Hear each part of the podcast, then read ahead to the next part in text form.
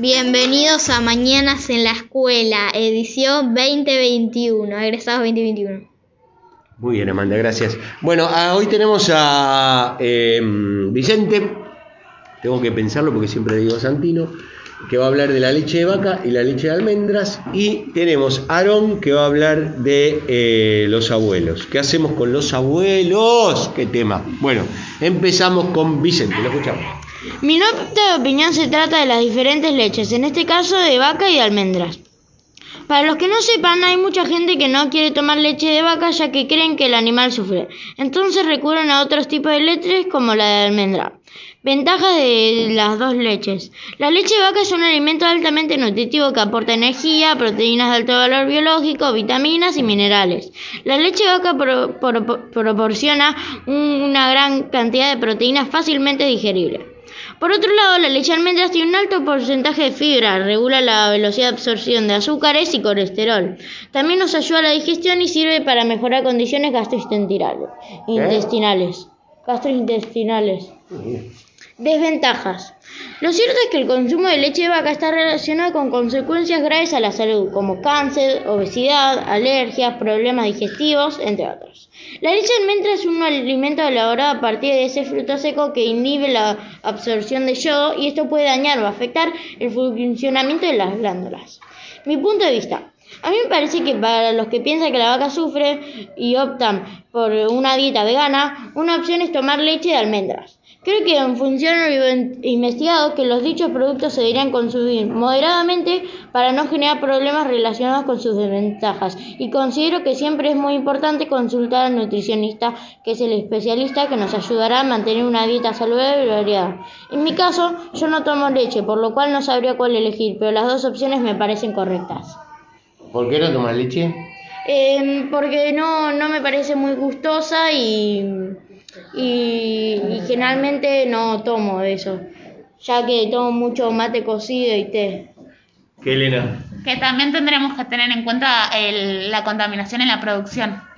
de cuando se produce la leche. Claro, porque eh, llevan diferentes procesos, supongo. También la leche de almendra utiliza mucha agua. Y se desperdicia mucha agua, dicen. Ah, entonces, ¿qué tomo?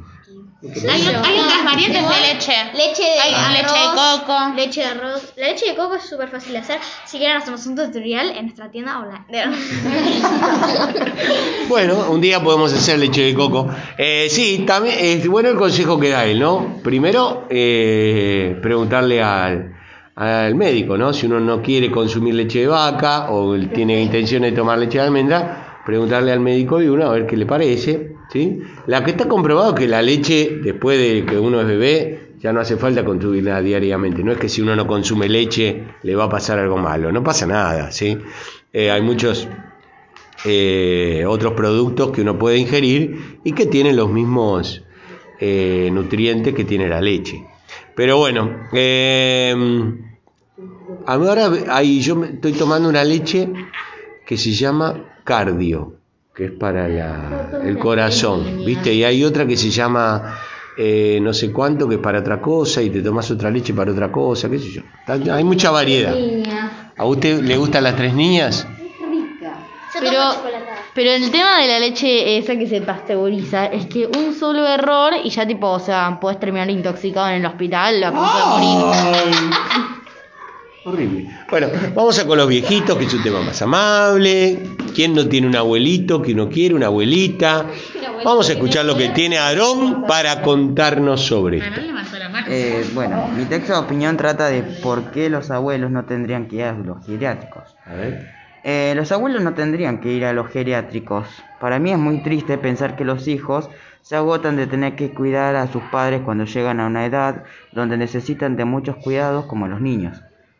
A quien, a quien esté pensando en llevar a, los a sus padres a un lugar, les digo que no lo hagan porque ellos lo que más quieren es estar con sus familiares y nietos. Aunque ahí después se encuentran amigos, supongo, que ahí deben sufrir mucho. Los abuelos deben estar con sus seres queridos y recibir todo el cariño y cuidado que necesitan. Desde mi punto de vista, estos esos hogares tendrán tendrán Tendrán todo lo que dicen, pero lo que más importante es que el am- es el amor y el afecto de sus seres queridos. Ellos, ellos en sus casas tienen sus objetos personales, sus recuerdos, y es, y es por eso que deben estar allí en sus casas hasta el fin de sus vidas.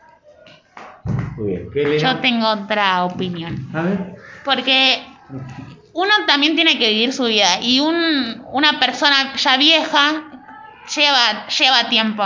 Yo tengo a mi abuela, mm, que tiene 60 y pico, no me acuerdo más o menos cuánto tiene, Joven. Sí, es joven. Y vive con su mamá. Sí. Su mamá ya tiene 80, casi bien. 90. Y no escucha em, o tarda mucho, entonces como que es un peso, ella se queja por eso. Por eso ya cuando voy a su casa me dice, a mí póngame en un geriátrico, no les voy a joder la vida, porque uno también tiene su vida. Y lleva, lleva tiempo también mantener a alguien más. Amanda, ¿qué dice? Para mí que lo mismo que Elena, ¿no? Además ya vinieron su vida. Vos tenés que vivir la tuya. Bueno, Ya tampoco fue. lo vas a tirar a la basura porque no vivieron su vida. Amanda, no es un argumento eso. Ah, ya vivieron su vida, morite. No, pará. La vida termina cuando termina la vida, no cuando ya, ya sos viejito, no servís para nada, te tiramos a la basura, ¿no es cierto, Aarón? películas Claro. hacían eso cuando eran viejitos, tipo que les cortaban la cara. Ah, bueno, no, pero no me venga con películas estrambóticas. Estamos hablando de un tema concreto, ¿qué es? Japón mataban a los viejos. Bueno. Eh, en Japón los viejos cometen homicidios para que los metan en la cárcel. ¿En serio? Sí, lo dijo Vicente el otro día. Em, que en ¿Dónde lo Japón eso, em, tiene una creencia de no ayudar mucho a los abuelos Ah. por su cultura, entonces em, eh, la, la mayoría de homicidios, y- eh, de robos digo, que hay en, en Japón son abuelos que en verdad quieren eh, vivir en la cárcel porque quieren que alguien los mantenga. Sí, sí, la mayoría de pobres en Japón. Ah, deben tener cárceles que están buenas, porque yo no creo que cualquiera quiera vivir en una Yo cárcel. me mudaría a Noruega y cometería muchos homicidios. ¿Por qué? Para que me metan presa. ¿Por qué Noruega? Porque es una un, es como comprarte un apartamento acá, en Palermo. La cárcel.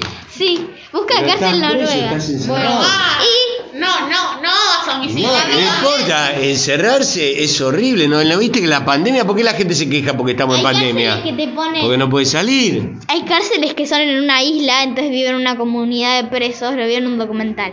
Entonces viven, una, viven un montón de presos, pero es como una isla que está, que está, que está, los policías lo rodean para ver si que no se escapen y viven como unas casas y conviven los presos. Bueno, no sé, la verdad que Noruega hace mucho frío, yo no pienso ni ir ni loco.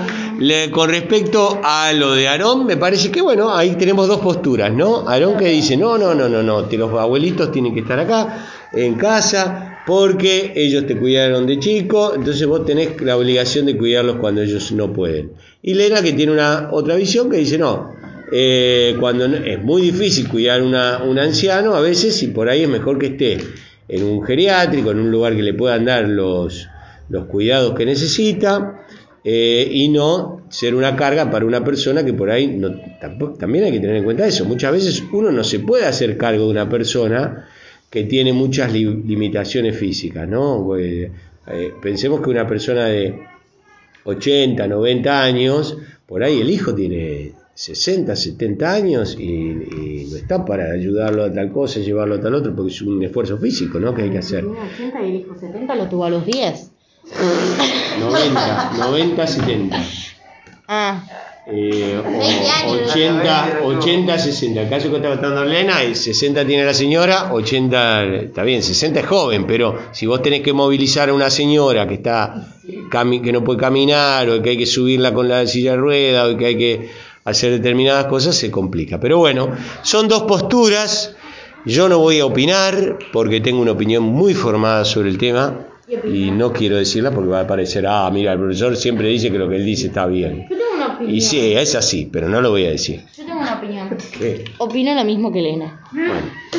Gracias, Aarón, por el tema. Sí, perdón. Igual, lo que dice Aaron de eso de los geriátricos y todo eso, tampoco tiene que ser un dejo a mi abuelo ahí. Eh, lo Ah, podés bien. visitar. Claro, Por eso, tampoco claro. es como que lo dejo ahí para siempre. Dejarlo ahí para siempre ahí es medio triste. Totalmente. Totalmente. Pero lo puedes Yo he visto, vi- yo cuando mi mamá estaba en el geriátrico, eh, veía gente que iba todos los días a ver al padre, a la madre o lo que fuera y no faltaba nunca. De tal hora a tal hora iba. Se le visita, o sea. Claro, por No eso. es dejarlo ahí. Obvio, yo te obvio. pago y. Obvio, además encontrar un lindo lugar, no.